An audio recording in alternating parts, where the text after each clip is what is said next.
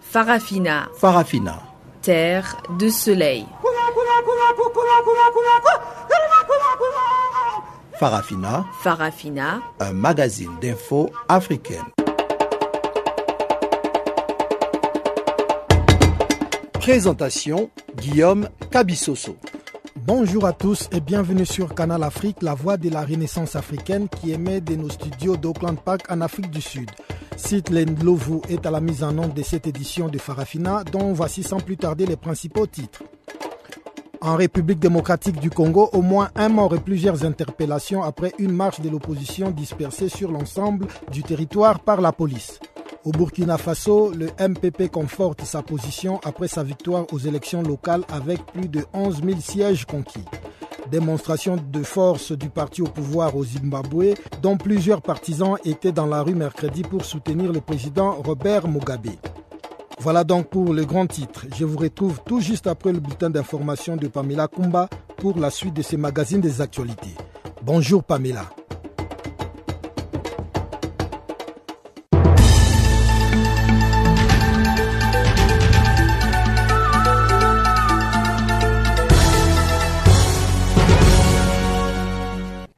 Bonjour à tous. Ouvrons ce bulletin en République démocratique du Congo, où la police a dispersé des manifestants anti-Kabila à Kinshasa, la capitale. La manifestation a débordé au-delà du cordon sécuritaire et la police congolaise a dû user de gaz lacrymogène pour essayer de contenir les partisans de l'opposition dans l'itinéraire initial.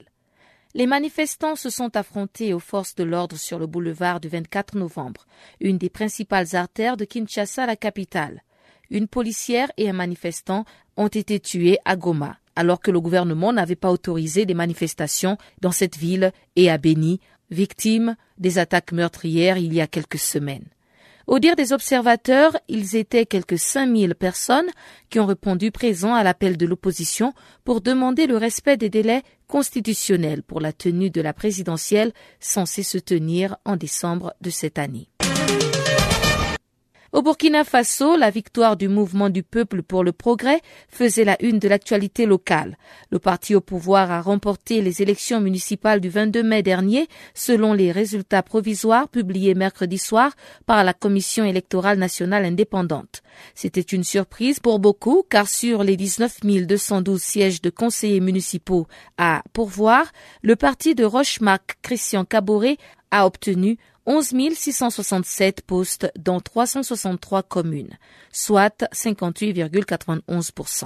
Le principal parti de l'opposition, l'Union pour le changement de Zéphirin Diabré, s'est hissé à la deuxième place avec 3051 postes de conseillers et comme à la présidentielle, la troisième place est revenue au Congrès pour la démocratie et le progrès, le parti du président déchu Blaise Compaoré, qui a obtenu 2134 sièges dans 280 communes. Le taux de participation, estimé à 43,65%, a suscité des insatisfactions dans les rangs des observateurs de la société civile et plusieurs partis politiques. En Ouganda, le verdict est tombé pour le cerveau du double attentat islamiste de Kampala en 2010.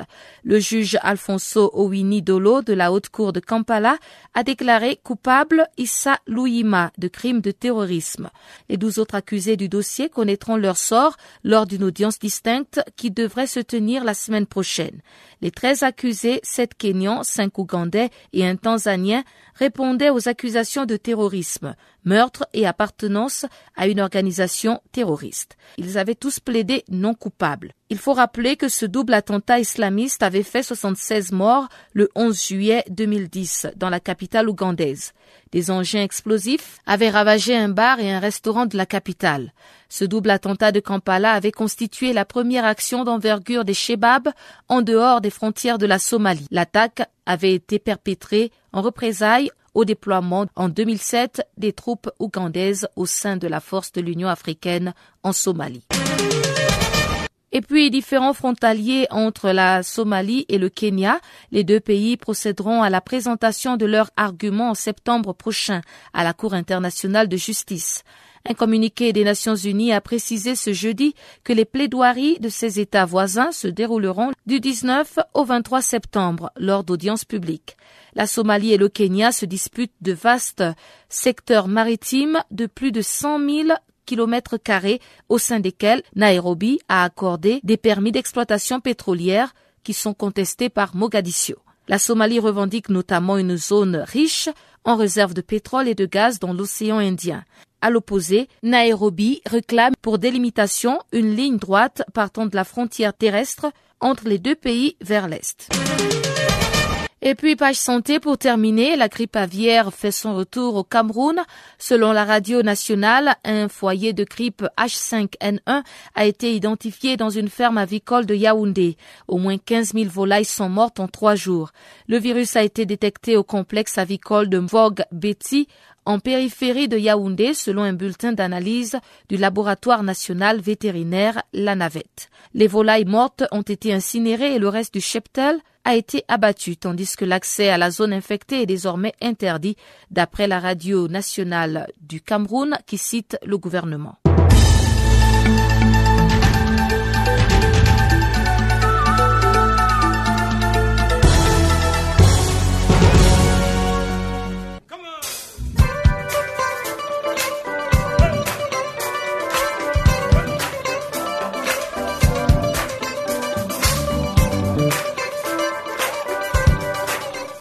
Farafina, votre rendez-vous hebdomadaire sur Channel Africa, la radio panafricaine. Farafina, votre programme des actualités en langue française sur Channel Africa.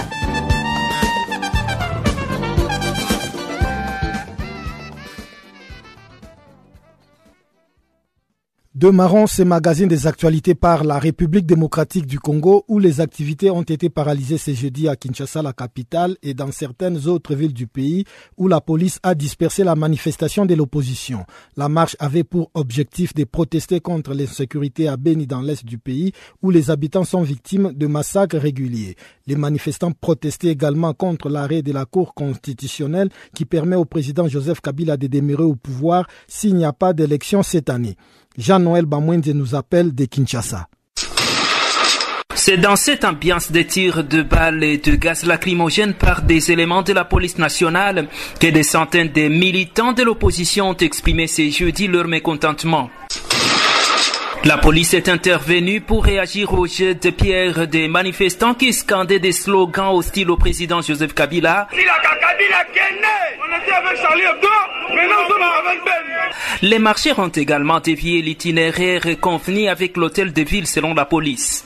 Mais en tout cas, pour ce leader de l'opposition, Martin Fayoulou, peu importe les intimidations, le gouvernement doit être capable de protéger ses citoyens et doit surtout respecter la Constitution. La République démocratique du Congo, il n'y a pas de présidence à vie. La Constitution est claire, il doit respecter la Constitution comme tous les Congolais doivent respecter la Constitution. Ça, c'est des 1. Des 2, à la Cour constitutionnelle, elle-même doit respecter la Constitution. Et de dire à la CENI qu'il n'y a pas d'autre choix que d'organiser les élections, car l'article 73 nous donne un ordre. C'est impératif que l'élection présidentielle doit être organisée. C'est pour dire au monde entier que nous sommes solidaires à tout ce qui se passe à Béni. Que tout le monde entier regarde qu'il n'y a pas un gouvernement capable de protéger ses citoyens. On tue à Béni. Voilà les raisons fondamentales de notre marche d'aujourd'hui. Une opinion soutenue par ce manifestant qui estime que la démocratie est tout simplement prise en otage ici en République démocratique du Congo. Il ne comprend vraiment pas pourquoi la police a choisi de disperser les manifestants. Nous ne sommes pas des étrangers, nous sommes des Congolais qui manifestent. On manifeste parce que c'est la démocratie qui est prise en otage. Pas seulement la démocratie, mais c'est notre avenir aussi. Étant Congolais, étant jeunes, nous sommes euh, appelés à diriger demain. Mais eux, ils sont là à nous chasser comme des chiens. Et pourtant, nous n'avons pas d'armes. Nous, nous, manifestons pacifiquement. Nous manifestons notre mécontentement contre l'arrêt de la Cour, alors que la Constitution est claire. En ce net moment, Kabila doit prendre des mesures. Il, est déjà dans l'article 93, éclairé, très explicite. Kabila est déjà. Fin mandat, oui, mais il est dans l'empêchement définitif. l'empêchement, il doit, il doit déjà se dire qu'il est dans l'empêchement définitif parce qu'il n'a pas voulu organiser les élections. Là, ils font leur manœuvre dilatoire pour se pérenniser au pouvoir. Nous ne le laisserons pas faire. Ils doivent déjà prendre des mesures de déguerpir nous voulons l'alternance cette année-ci. S'il n'y a pas l'alternance, la Constitution est explicite. Le président du Sénat doit prendre le relève. Nous voulons les élections dans le délai. S'il n'y a pas élection, que Kabila quitte le pouvoir et laisse le président du Sénat nous organiser les élections dans le délai. La même situation a été observée dans certaines autres villes du pays, telles qu'à Goma, où au moins deux personnes ont été tuées. Deux personnes également à Butembo, pendant qu'à Beni et Bukavu, il n'y a pas eu d'incident signalé. Jean-Noël Bamwese, Channel Africa, Kinshasa. Restons toujours en République démocratique du Congo avec ces bilans provisoires fournis par l'opposition qui fait état d'au moins trois morts et plusieurs interpellations au cours de cette marche de l'opposition qui a été dispersée sur l'ensemble du pays. Témoignage de Jean-Lucien Boussa, l'un des ténors de la dynamique de l'opposition qui avait appelé à cette manifestation. Des milliers, pour ne pas dire des millions de Congolais ont répondu massivement à la manifestation. À Kinshasa, euh, les gens ont été très, très nombreux à Bukavu, à Goma, à Manaka, que sais-je encore. Partout où nous avons appelé à manifester, dans les grandes villes, les gens ont répondu très, très nombreux. Mais comme on a continué, alors que nous sommes en train de réclamer toutes choses, respect de la Constitution, avec à la clé l'alternance démocratique, à travers les élections le 27 novembre 2016, et la remise reprise entre M. Kabila et le prochain président le 19 décembre 2016, des hommes armés en uniforme de la police sont venus tirer à balles réelles sur les manifestants et jeter des modes lacrymogènes. À Kinshasa, on note déjà un mort au niveau de l'avenue Kato, une dame qui a été étouffée par le, le gaz lacrymogène et son corps est maintenant à la morgue de l'hôpital général de Kinshasa à Mayemo.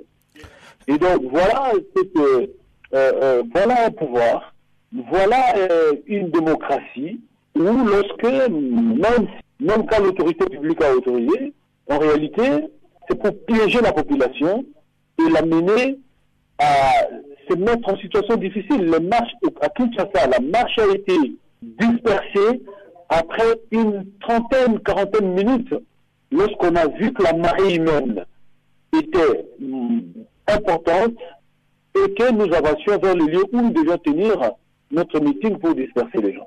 Selon les informations notre possession, en tout cas, la police est intervenue puisque l'opposition, ou du moins ses militants, n'ont pas respecté les tracés qui ont été prévus euh, pour la marche. Que vous répondez-vous à cela? pas, pas du tout. Moi, je suis de ceux de leaders qui ont été sur la route ou l'avenue ou le, le, chemin qui a été tracé par la police. Alors dites-nous, pourquoi on ne nous a pas permis de pouvoir arriver là où nous devions euh, euh, euh descendre pour terminer la manifestation? Non, mais que c'est faux. Si je peux comprendre pour quelques-uns de nos militants qui étaient euh, pour atteindre l'avenue des Huileries, il fallait passer par d'autres avenues pour nous atteindre là où nous étions, mais je ne peux pas comprendre pour tous ceux qui étaient sur l'avenue des Huileries, itinéraire pourtant approuvé par l'hôtel de ville, et on nous a empêché d'arriver, de, suivre l'itinéraire et d'arriver à destination. C'est pas possible. Et quand bien même, quand bien même il y aurait des gens qui, qui étaient à court en marge de l'itinéraire tracé, alors que nous, nous étions déjà là, fallait-il utiliser euh, les balles réelles et le de lacrymogène jusqu'à tuer une personne? En Kinshasa, vous parlez d'un mort. Est-ce que vous avez un bilan provisoire euh, sur l'ensemble du pays, notamment à Lubumbashi et à Mbujimai, où cette marche euh, a été interdite? À Lubumbashi, la marche a été interdite. Je voudrais vraiment parler avec beaucoup de précision. ce qui m'a été dit, c'est qu'à Goma, il y a un mort. À Kinshasa, jusque-là, j'apprends qu'il y a un mort. C'est une dame qui s'appelle Nicole qui est tombée parce qu'elle est étouffée par le, gaz lacrymogène. Est-ce que vous croyez que le but, l'objectif de cette marche a été atteint par euh, l'opposition? Mais bien sûr que oui. Nous sommes des démocrates, nous les opposants. Les seules expressions démocratiques pour que le peuple exprime passez-moi la tautologie, ce qu'il veut, ou le seul moyen de pression, ou l'un des moyens de pression en démocratie, c'est aussi les marches pacifiques. Et donc, euh, dès lors qu'il y a des milliers et des milliers de gens qui sont venus pour dire non à une présidence à vie, non à la violation de la Constitution, non au glissement, mais aussi non au massacre des populations congolaises à Béni. Mais pour nous, c'est un succès total. Mais vous savez qu'à Kinshasa, en plus de cette marche, la ville était morte. Kinshasa a observé une ville morte. Bukavu a observé une ville morte. Goma a observé une ville morte. Et Mbandaka a observé une ville morte. Et tant d'autres villes du pays que je voudrais pas citer ici. Donc la réussite est double. Parce qu'à la fois, la ville morte a été observée, mais en même temps, des populations sont sorties très nombreuses pour pouvoir dire non à, à M. Kabila par rapport à la manière dont il gère la chose publique, mais surtout par rapport à la manière dont il conduit la vie politique. Municipal et communal au Burkina Faso, la CENI a proclamé mercredi soir les résultats provisoires des élections locales du 22 mai. Le mouvement du peuple pour le progrès parti au pouvoir arrive largement en tête avec 11 167 sièges sur les 19 222 à pourvoir. La deuxième place est revenue à l'Union pour le progrès et les changements des Éphirins Diabré avec 3051 sièges. Il est suivi par les congrès pour la démocratie et les progrès du président déchu Blaise Compaoré qui rafle 2134 sièges. Analyse de ces élections locales avec notre confrère Aimé Nabaloun. Je pense que c'est une surprise au regard du fait que l'actualité et les premiers mois donc euh, du pouvoir NPP n'ont pas été du tout euh, faciles et l'appréciation que l'opinion et puis euh, les partis politiques de l'opposition avaient été telle que euh, le NPP allait avoir un peu de soucis s'il y avait des consultations électorales. Et ces municipales, ces élections locales sont venues démontrer que le parti au pouvoir a effectivement donc des, des, soucis avec l'opinion euh, dans sa gestion euh, de la chose publique, dans la gouvernance. Les attentes ne sont jusqu'à présent pas comblées. Euh, selon donc l'opinion et puis de façon générale la, la, population. Donc surprise, oui, que le MPP, le parti au pouvoir, soit arrivé en tête de ces élections locales, mais il faut préciser aussi que euh, l'écart n'est pas très très très grand entre le parti au pouvoir et euh, les partis de l'opposition mis ensemble.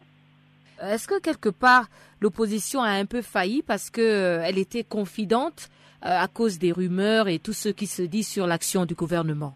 Non, pas que l'opposition était silencieuse, mais surtout que ce sont des élections locales et il faut savoir que pour ces élections locales, l'accent est beaucoup mis sur les individus.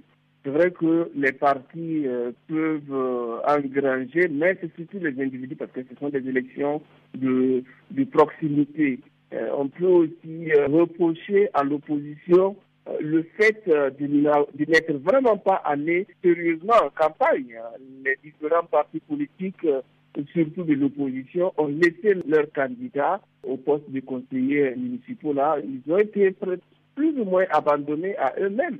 Ce qui fait qu'on a envie de penser que l'opposition n'a vraiment pas joué sa chance crânement. Si ça avait été le cas, j'avoue que euh, le parti au pouvoir allait avoir beaucoup plus de soucis à se faire lors de ces consultations locales. Alors, on sait que les résultats sont encore provisoires, mais est-ce que déjà dans les rues de Ouagadougou, la capitale, il y a des célébrations ou bien de l'euphorie dans le camp présidentiel? Non, il n'y a pas une grande euphorie autour de cette victoire, hein, parce que, euh, comme vous le savez, oui, les résultats sont provisoires. On attend donc les résultats définitifs qui seront euh, certainement euh, proclamé d'ici euh, la semaine et dans les dix jours à venir. Mais l'euphorie n'est pas, il n'y a pas, une grande euphorie comme ça, parce que, euh, comme je l'ai dit, si vous mettez l'ensemble des élus des partis politiques de l'opposition et les élus du parti au pouvoir, on se rendra compte que le, le parti au pouvoir, l'écart n'est pas trop grand. Donc, c'est une victoire, certes, mais une victoire modeste ce qui fait qu'il n'y a pas de grande manifestation de joie à travers la ville. Oui, le, président par intérim du parti, le MPP, à savoir Salif Diallo, qui est aussi président de l'Assemblée nationale, a donné une conférence de presse ce matin. Et selon lui, c'est une victoire qui vient confirmer que son parti est là et compte. Mais j'avoue que quand on, écoute certains, euh, la joie n'est pas trop trop grande parce qu'on s'attendait certainement à une large victoire et un gros écart entre le parti au pouvoir et les partis de l'opposition. L'autre aspect aussi, euh, le plus important qu'il faut souligner, c'est qu'il faut euh, se battre aussi pour avoir euh, la conquête donc du poste de maire dans les différentes communes. Et cette bataille-là n'est pas encore n'est pas encore gagnée. Vous prenez certaines certaines communes, donc certaines localités ou arrondissements, les partis de l'opposition, s'ils se mettent ensemble, ils battent le parti au pouvoir. Ça fait que euh, dans chaque commune, les élus vont se retrouver pour élire le, le maire donc de, la commune ou de l'arrondissement. Et cette bataille-là, euh, on attend toujours de voir si le parti au pouvoir, donc le NPP, sera en mesure de, renverser euh, la tendance par endroit où les partis de l'opposition sont majoritaires. Plusieurs milliers de Zimbabwéens ont marché pendant la journée internationale de l'Afrique afin de soutenir le président Robert Mugabe. Cette marche a été organisée à Harare, la capitale, mercredi par le parti au pouvoir ZANU-PF en guise de réponse à la manifestation de l'opposition le mois dernier contre le président en place. Pamela Kumba revient sur ses soutiens au président Robert Mugabe. Les supporters du président Mugabe sont sortis par milliers pour se joindre à la marche de soutien, baptisée Million March. Plusieurs d'entre eux ont fait le déplacement depuis les provinces en bus mis à leur disposition, afin de retrouver leurs concitoyens à Harare, la capitale. Vêtus de t-shirt à l'image du président zimbabwéen, ils ont usé de ce mode de transport mis à leur disposition pour louer les bienfaits du président. Les supporters de Robert Mugabe ont décidé de manifester massivement pour multiples raisons, à l'instar de Taremezwa Chikara, qui estime que le président Mugabe est un homme qui pense à son peuple. Il mérite donc un soutien inconditionnel afin de ne pas se laisser distraire par l'opposition. Mort Muzarabani a qualifié cette marche de symbole de loyauté envers un président qui, grâce à son programme de réforme agraire, a permis à des centaines de Zimbabwéens d'être aujourd'hui propriétaires agricoles. C'est en effet au début des années 2000 que le président Robert Mugabe a lancé une réforme agraire pour redistribuer les terres de milliers de fermiers blancs à 300 000 noirs, dont la majorité est inexpérimentée, sous-équipée et sans moyens pour investir. Le président a aussi engagé une politique d'indigénisation obligeant les entreprises étrangères à céder la majorité de leur part à des investisseurs locaux. La première dame, Grace Mugabe, a pour sa part déclaré, je cite, On fera de toi notre dirigeant, même depuis ta tombe, parce que nous savons que tu es celui qui nous unit. Fin de citation. Dans son allocution de circonstance, le président Mugabe, 92 ans, a aussi dénoncé la bataille de succession qui fait rage au sein de son parti. Il a qualifié les auteurs de petits traites qui empoisonnent le ZANU-PF. Et quant à ses détracteurs, inclut les journalistes des médias privés locaux qui demandent aussi sa démission, le message du président est clair, qu'ils aillent voir ailleurs. La manifestation du jour a permis aussi de réunir les membres du SANU-PF, qui avaient donc été divisés entre factions rivales, se bousculant pour succéder au président Mugabe. Ce dernier, malgré son âge très avancé, a émis le désir de garder les rênes du pouvoir.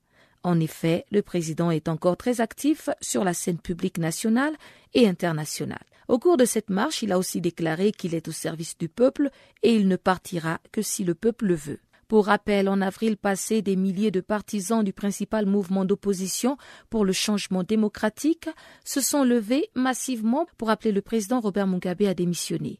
Le président Robert Mugabe dirige le Zimbabwe depuis l'indépendance en 1980. Il aurait émis le désir de se représenter pour les élections présidentielles prévues en 2018. Ces décennies à la tête de l'État zimbabwéen ont été sévèrement entachées par un déclin économique et une réforme agraire controversée. plongeant ainsi le pays dans une crise alimentaire et financière inouïe.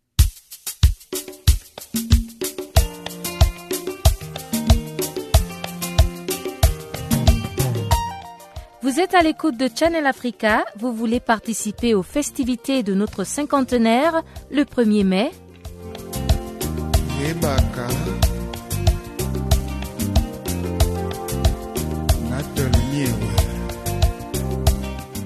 Envoyez-nous vœux d'anniversaire sur www.channelafrica.co.za, sur notre page Facebook Channel Africa, Twitter, Channel Africa 1 et French Farafina.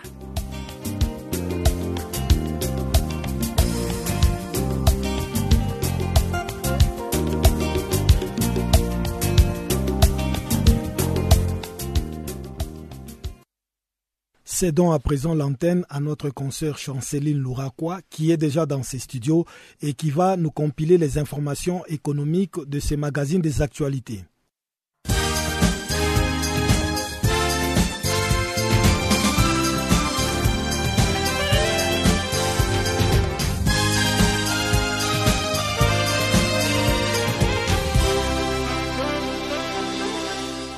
Amis auditeurs de Channel Africa, bonjour. Notre bulletin économique commence en Côte d'Ivoire avec une situation qui affecte la filière des cotons et d'anarcade. C'est depuis quelques jours, les exportateurs parlent des détournements au sein de ces filières. Par contre, la haute autorité pour la bonne gouvernance démontre qu'il y a eu des détournements de 5 milliards de francs CFA. D'après Yves Yao Kwame, son secrétaire général précise qu'il s'agit d'un audit et non d'un détournement. Il déclare, je cite, L'audit est en cours et nous n'avons pas reçu le rapport définitif. Nous avons reçu une dénonciation de la part d'un collectif du personnel. Fin de citation.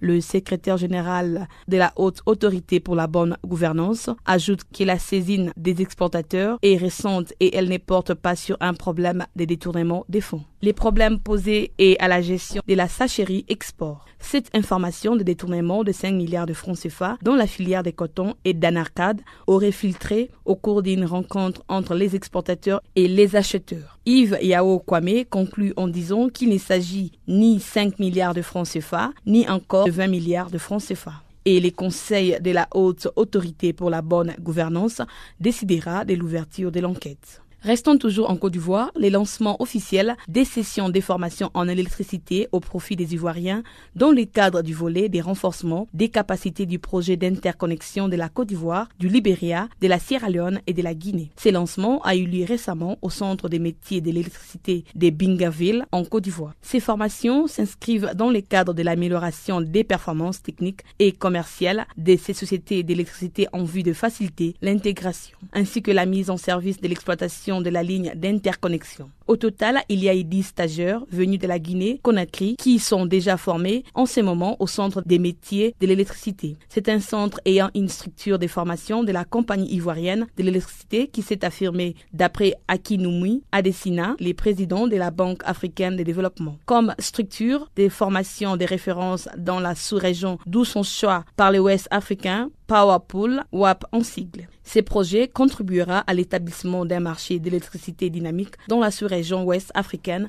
et de sécuriser l'approvisionnement en électricité des pays participants qui bénéficient d'un financement de la BAD. Ces financements est à la hauteur de 128,15 MUC, soit l'équivalent des 159 millions d'euros, dont 27 000 euros destinés au volet des renforcements des capacités. Au Gabon, l'État souhaite procéder à l'émission d'une empreinte obligatoire avec un montant de 98 milliards de francs CFA. Ce sera dans le cadre d'un appel public à l'épargne sur les marchés financiers des États membres de la communauté économique et monétaire de l'Afrique centrale, en sigle prévu du 1er au 7 juin prochain. À cet effet, le ministère du Développement durable, de l'économie, de la promotion des investissements et de la prospective, en sa qualité de représentant de l'État gabonais, a mandaté l'Union gabonaise des banques d'un consortium disposant de l'expérience et du savoir-faire nécessaires à l'organisation et l'exécution de l'opération sur le marché financier des États de la CEMAC. Le consortium servira pour conduire cet emprunt qui est constitué d'ASCA, une société des bourses agréée par la COSUMAF, BGFI Bourse, Financia Capital en tant que co-arrangeur et co-chef des files. Les taux d'intérêt nominal est de 6,50% net par an. À noter que cet appel public à l'épargne vise à réaliser des différents projets d'aménagement urbain et des travaux d'infrastructure dans les villes de Libreville, Port-Gentil, Franceville, OM et Bitam. Au Togo, le prix du carburant est en baisse et les gaz butane inchangés. C'est depuis un certain temps que le prix des produits pétroliers au Togo connaît une nouvelle baisse. C'est soit à 19 francs CFA un litre et le pétrole lampin est de 21 francs CFA. Cette mesure portant la baisse des prix a affecté les carburants. Elle laisse de côté les ménages car les prix de la bouteille du gaz butane n'a pas varié. Elle reste toujours de 12,5 kg et est maintenue à 6500 francs CFA. La bouteille de 6 kg est à 3120 francs CFA. Notons que cette nouvelle baisse du prix des produits pétroliers au Togo est la troisième du genre depuis le début de cette année.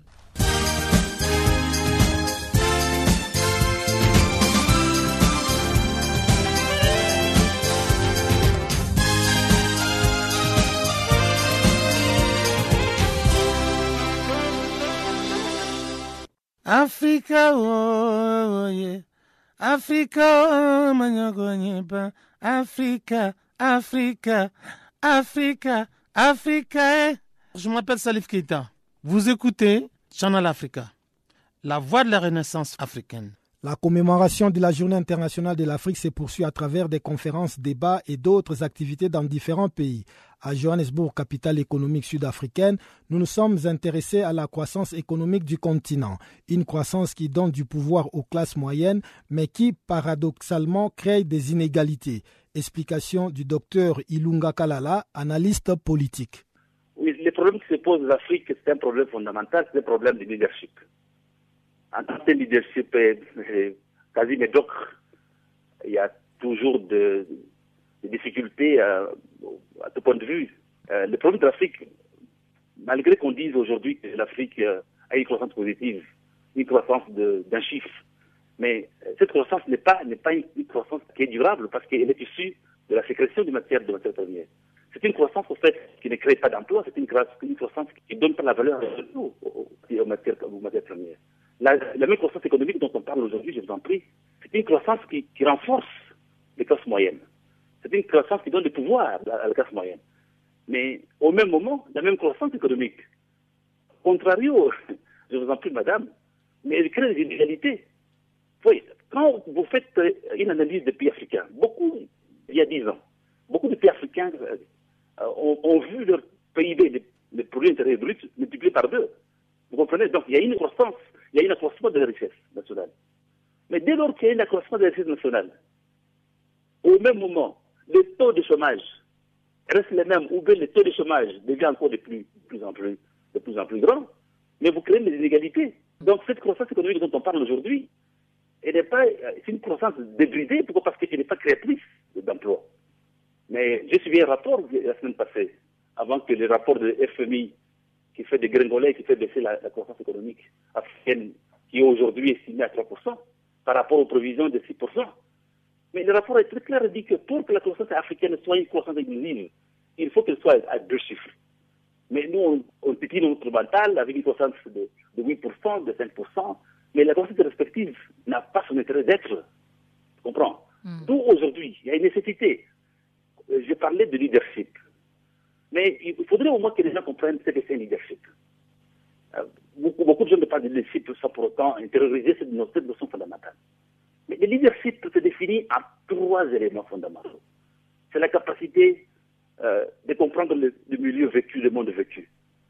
Ça, c'est la première des caractéristiques. Le leadership, c'est aussi la capacité d'incarner un monde voulu. Et la troisième caractéristique, la capacité leadership, c'est de, de, de, construire des passerelles permettant à quiconque veut entrer dans le monde voulu d'y participer. Maintenant, le problème se pose, il y a un problème de caractère de leadership chez nous. Les politiques, les au fait, qu'elles soient macroéconomiques, les politiques, elles ne sont pas des politiques qui sont ciblées. Aujourd'hui, pour, résoudre les problèmes, les problèmes, les problèmes de la pauvreté. Et comme vous le savez, madame, que la pauvreté, au fait, elle est dans les milieux ruraux. C'est là où, là où, là où la pauvreté règne par le fait qu'il n'y a pas d'accès euh, à la technologie, aux, nouvelles technologies, il n'y a pas d'accès aux intrants, il n'y a pas d'accès au crédit. Mais quand vous voyez nos, nos, chefs d'État ou nos hommes politiques, mais ils traitent des, problèmes de la pauvreté, mais en excluant les pauvres. Les problèmes de la pauvreté se traitent aussi dans des capitales.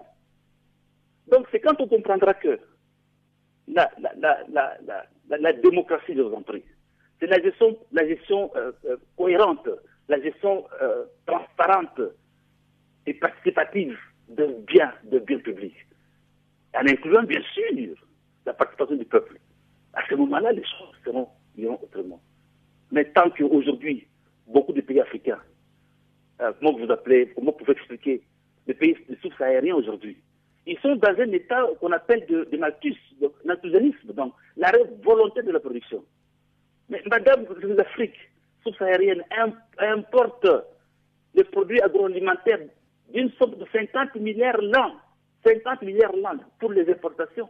Mais quand l'Afrique a été arable, donc l'agriculture en Afrique pose des problèmes. Mais donc c'est un problème d'avoir des politiques bien claires, ciblées, ciblées sur le chômage, extrême, des politiques ciblées sur le chômage, euh, sur le chômage des jeunes, des politiques ciblées sur la pauvreté extrême, des politiques ciblées sur la création des, des produits des PME, parce que ce sont les PME au juste qui sont créatrices de richesses. Toujours à l'occasion de la Journée mondiale de l'Afrique célébrée mercredi, la coordinatrice de l'ONG et ses pattes entendaient la prostitution enfantine, pornographie enfant et la traite des enfants à des fins sexuelles, évoquent les problèmes d'exploitation des enfants en Afrique et l'utilisation de l'Internet pour avoir accès à ces derniers. Écoutons Catherine Mbenge au micro de Chanceline Louraquois. C'est formidable de célébrer la journée mondiale de l'Afrique. On peut placer ça dans un contexte plus particulier aux enfants. L'année dernière, euh, nous avons célébré 25 ans sur la Charte africaine des droits des enfants, droits et bien-être des enfants. Euh, pour nous, c'était une grande joie de célébrer ça, cette, euh, cette convention, parce que cette célébration, en plus, cette célébration a coïncidé avec le sommet des chefs d'État ici en Afrique du Sud. Et vous savez que dans ce contexte-là, il y a eu un papier qui a été adopté par les chefs d'État, Common African Position, pour éliminer euh, le mariage des enfants. Donc, euh, si on, on, met tout ça ensemble, et en plus, L'année dernière, comme vous savez, nous avons eu aussi l'adoption des objectifs de développement durable par les chefs d'État à l'Assemblée générale des Nations unies en septembre, le nouvel agenda de développement pour le monde.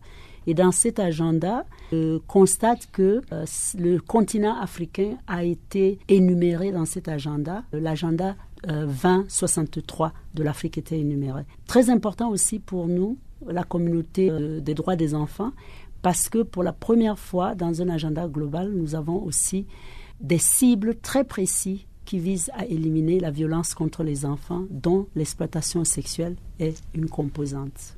Pouvez-vous nous parler un peu en détail de l'agenda 2063 d'Afrique qui a été énuméré? L'agenda 2063 de l'Afrique euh, a un certain nombre d'éléments. Je veux simplement souligner que dans cet agenda, pour nous, communauté des, droits des enfants, nous sommes très heureux de constater qu'il y a dans l'agenda un certain nombre de cibles euh, qui concernent par exemple l'éducation des enfants, la protection des enfants, euh, l'élimination des différences dans le genre, l'égalité des genres, etc. Et tout ce qui concerne des domaines particuliers, la paix et la sécurité dans notre continent. Parce que vous savez que dans les situations de crise, surtout les crises humanitaires, les enfants sont aussi les plus affectés.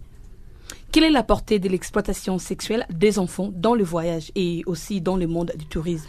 Je voudrais commencer à répondre à cette question en vous disant que un certain nombre de partenaires qui travaillent dans le domaine des droits des enfants et des droits et protection des enfants viennent de publier une étude globale justement sur l'exploitation sexuelle des enfants dans le domaine des voyages. On a constaté économiquement pour le monde entier, voyage et tourisme est une opportunité pour un développement économique et en particulier aussi pour nous ici en Afrique, comme dans tous les autres continents. C'est ce développement euh, qui s'accélère vient malheureusement avec des risques pour les enfants en ce qui concerne l'exploitation sexuelle. les enfants sont de plus en plus touchés par les gens qui viennent les exploiter à travers ce canal de, de, voyage et de tourisme. Les gens qui viennent investir, par exemple, ils viennent pour les voyages d'affaires. Malheureusement, en venant pour les voyages d'affaires, ils rentrent dans nos communautés et ils utilisent le fait qu'ils viennent pour les voyages pour avoir accès à nos enfants et les exploiter aussi sexuellement. Quelle est la situation euh, actuelle en Afrique subsaharienne?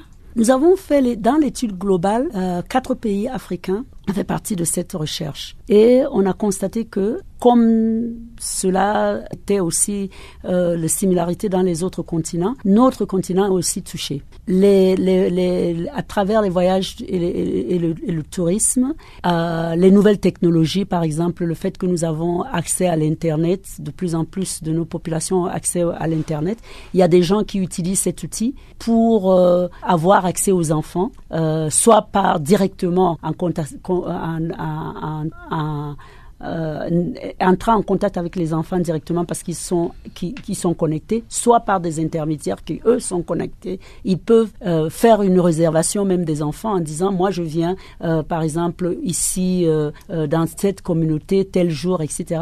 Est-ce que vous pouvez me trouver un enfant ils, vont te, ils vont même décrire l'âge. Je veux une fille ou bien je veux un garçon. Il faut qu'il soit tel âge. voilà comment est-ce que je veux que, à quoi la personne doit, l'enfant doit ressembler, etc. C'est ça se développe. Euh, nous qui travaillons sur le, terrain depuis des années, on constatait que c'était un, phénomène, mais on n'avait pas de, chiffres vraiment concrets. Et, l'étude nous a permis maintenant de savoir que, de confirmer effectivement ce qu'on on constatait sur le terrain, que c'est un phénomène qui se répand. Même si on ne peut pas dire très précisément aujourd'hui, à travers ces quatre études, que voilà le nombre d'enfants qui sont affectés, on sait que le phénomène est en train de, se, de, se, de, s'accélérer et que les enfants sont de plus en plus vulnérables. Cinq personnes, dont trois hauts responsables politiques libériens et la compagnie minière britannique Sable Mining, accusée de les avoir corrompus, ont été inculpés des crimes économiques. Peu avant, une source de sécurité avait fait état de l'arrestation mercredi matin d'un des cinq hommes, le chef du parti au pouvoir et ancien avocat de la société, Varney Sherman. À en croire le ministre de l'Information du Libéria, Eugène Nagbe, les poursuites visent pour le moment le président de l'Assemblée, Vernet Sherman, Ernest Jones, Christ Unugun et Sable Mining. D'autres personnes font encore l'objet d'enquêtes. Monsieur Nagbe faisait référence à des personnes citées dans un rapport publié le 11 mai par l'ONG britannique Global Witness accusant la compagnie des pratiques de corruption pour obtenir ou sécuriser des permis d'exploitation au Libéria et en Guinée. M. Tyler et Jones, un ancien secrétaire d'État aux mines, et Ununuga, un facilitateur dans le secteur minier, sont tous trois cités dans le rapport comme bénéficiaires de fonds de sable mining destinés à favoriser les affaires de la compagnie au Libéria avec l'aide du cabinet de M. Sharman. Ce dernier a été arrêté mercredi à son domicile parce qu'il refusait de coopérer avec la commission spéciale formée par la présidente Helen Johnson Sirleaf pour enquêter sur cette affaire.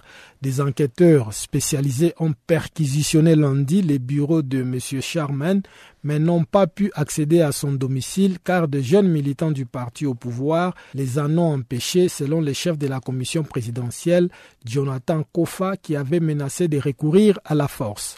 M. Sherman a réfuté toute malversation dans ces dossiers, reconnaissant avoir effectué des paiements pour Sable Mining en tant qu'avocat, ouvert selon lui par le secret professionnel. Il s'est dit prêt à coopérer dans cette enquête, mais pas avec la commission spéciale désignée par la présidence.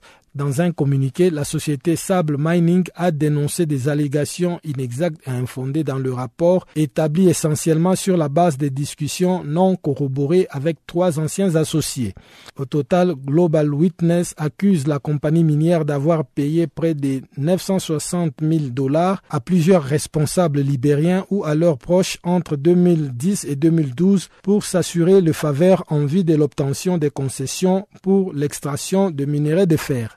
La FAO et le PAM ont commencé à distribuer des semences, des outils agricoles et de la nourriture à près de 50 000 familles d'agriculteurs souffrant de la faim. Toutefois, les deux agences de l'ONU avertissent que les populations risquent de ne recevoir que la moitié de l'aide requise si les bailleurs de fonds se contentent de verser la moitié des fonds requis. Détail avec Roberta Canula, fonctionnaire chargée de la réaction et de la réponse aux urgences au siège de la FAO, dont les propos ont été recueillis par Muriel Sarr. La FAO et les PAM, en partenariat avec de nombreuses ONG nationales et internationales, soutiennent la campagne agricole en République centrafricaine avec la distribution de semences des outils et de produits alimentaires aux ménages agricoles les plus vulnérables et qui sont en situation d'insécurité alimentaire. Alors, euh, le PAM distribue des produits alimentaires avec l'intention de protéger les semences, c'est-à-dire d'éviter qu'elles soient mangées par les familles et qu'elles ne soient plus disponibles au moment du semis. Ce sont ce que nous appelons les rations de protection des semences. Combien de personnes devraient bénéficier de cette aide?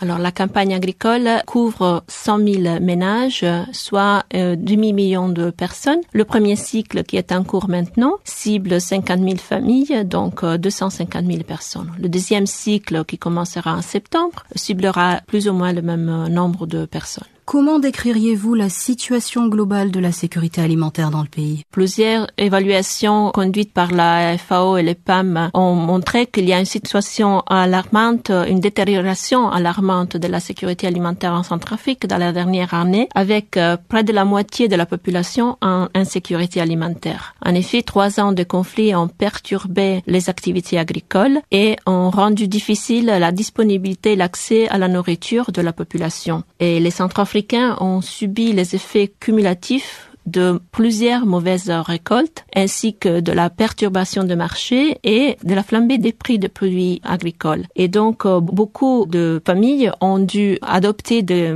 stratégies d'adaptation négative en vendant leurs actifs productifs, donc avec un impact de longue durée sur leurs moyens de subsistance. Combien de personnes dépendent du secteur agricole en République centrafricaine? 75% de la population dépend de l'agriculture pour leur nourriture et leurs euh, revenus. Et donc le secteur agricole est un secteur qui joue un rôle clé dans l'économie du pays et qui a un potentiel énorme de croissance économique, en particulier pour euh, les opportunités de travail qu'il peut offrir aux jeunes et aux retournés. Donc le démarrage rapide de la production agricole et les soutiens au gouvernement pour euh, la relance du secteur agricole sont des étapes essentielles, non seulement pour la relance économique du pays, mais aussi pour la stabilisation et une paix durable. Quelles seront les prochaines étapes? La prochaine étape est déjà la préparation du deuxième cycle de la campagne agricole. Et pour ça, nous devons mobiliser avant le mois de juillet 8 millions de dollars pour couvrir 50 000 euh, familles. La campagne agricole n'est pas la seule activité de la FAO. En effet, le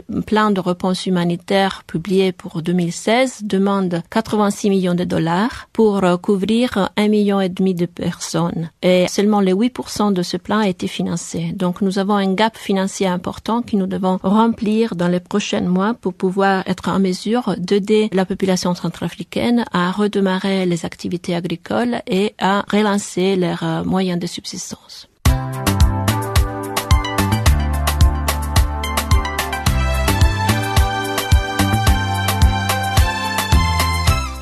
Farafina, Farafina.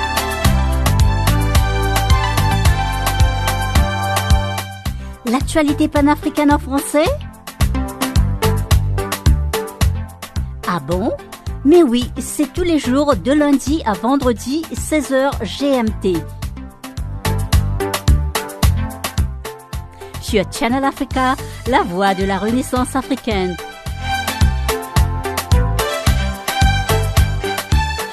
Et n'oubliez surtout pas de tweeter French Farafina.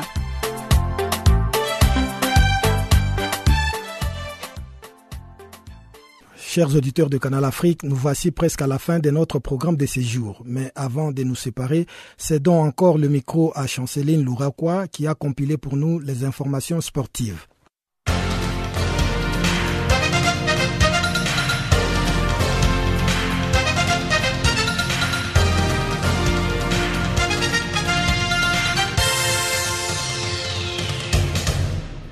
Bonjour chers auditeurs de Channel Africa.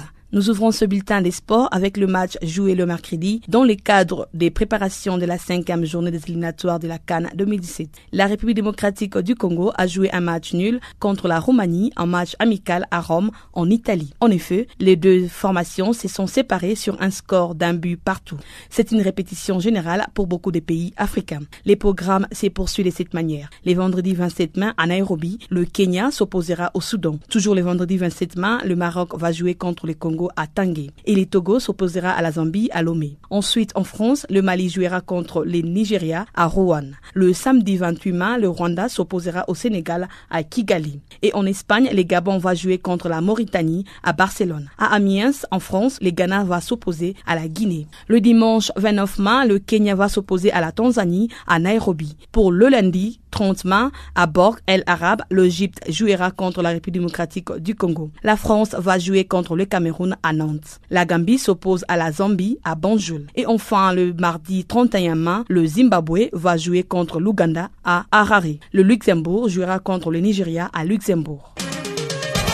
En marge du tirage au sort de la phase de la Ligue des champions de la Coupe des Confédérations au Caire, les tout-puissants Mazembe sera les favoris dans le groupe A. Et ils seront logés avec les Mobejad, les Tanzaniens, des Young Africans et les Medeama du Ghana. Dans le groupe B, la formation tunisienne aura fort à faire face aux Marocains des Kwakab et du FUS, puis contre les Libyens d'Ali Tripoli. Tout comme en C1, le deux premiers de chaque groupe à l'issue des matchs en aller et retour se qualifient pour les derniers carrés. Les premiers matchs des poules de cette Coupe de la Confédération sont prévus durant le week-end du 17 juin prochain. En Euro 2016, l'équipe de France de football disputera le championnat d'Europe des nations à domicile sans les défenseurs Raphaël Varane. Actuellement, le défenseur Raphaël Varane est remplacé numériquement par Adil Rami. Ces remplacements inquiètent peu Didier Deschamps, les sélectionnaires de l'Euro 2016, car Raphaël Varane est le joueur qui a le plus joué depuis la Coupe du Monde 2014 les sélectionneurs Didier Deschamps devra faire de son mieux pour qu'aucun autre joueur ne se blesse durant le reste de la préparation. Et il doit pourtant composer un bon nombre de joueurs avec les absences de plusieurs joueurs titulaires lors de la Coupe du Monde 2014. Suite à un imbroglio sportivo judiciaire, Karim Benzema a été écarté de l'équipe de football de France. Karim Benzema a de même été affecté par cette affaire des sectapes, l'une des raisons qu'il n'ait pas été retenu pour disputer les championnats d'Europe des nations prévus du 10 juin jusqu'au 10 juillet prochain. De l'autre part, Mamadou Sakho est suspendu par la Confédération européenne suite à un contrôle antidopage positif. Et Mathieu Debuchy s'est blessé. À noter qu'il n'était pas prêt pour jouer à l'Euro 2016 en France. Au total, cinq titulaires du Mondial 2014 seront absents à l'Euro 2016. C'est une perte pour Didier Deschamps en perdant 5 des 11 joueurs titulaires lors de la Coupe du Monde 2014. Un mondial durant lequel l'équipe de France avait été éliminée en quart de finale. Signalons que un bon nombre des 10 joueurs sur le 23 présents au Brésil ne devraient pas être à l'Euro 2016. Didier Deschamps a annoncé que le oui réserviste susceptible de pallier à un forfait chez les Bleus quitteront le groupe C29 main, soit à la veille du match de préparation de la France qui jouera contre les Cameroun à Nantes. En somme, aux dernières nouvelles, le défenseur Jérémy Mathieu a été touché à un mollet. Il sera absent au match face au Cameroun. En athlétisme, les comités olympiques russes a indiqué le mercredi d'avoir été informé par les comités internationaux olympiques que les réexamens d'échantillons des Jeux olympiques de Pékin a révélé 14 cas de dopage chez les sportifs russes. Jusque-là, aucun nom ne sera révélé tant que le réexamen des échantillons n'aura pas été effectué. Les dates des réexamens des échantillons sont prévues le 31 mai et le 1er juin prochain. Actuellement, la Fédération russe de l'athlétisme précise que tout athlète russe pris pour dopage dans le passé sera interdit de participer aux Jeux olympiques de Rio. À noter que les sportifs russes contrôlés positifs concurraient en athlétisme haltérophilie et aviron. Disons que 10 médaillés figurent parmi les 14 sportifs russes incriminés. L'Association internationale de fédérations d'athlétisme IAAF en sigle statuera le 17 juin prochain sur la présence ou non d'athlètes russes aux Jeux olympiques de Rio.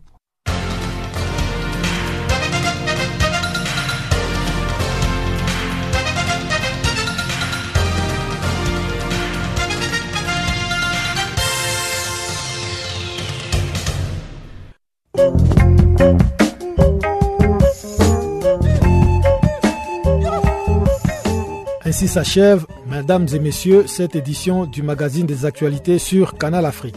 Avec vous, c'était Guillaume Cabissoso. Mesdames et messieurs, merci de votre aimable fidélité. Le prochain rendez-vous est pris pour demain, même heure, même fréquence. Au revoir.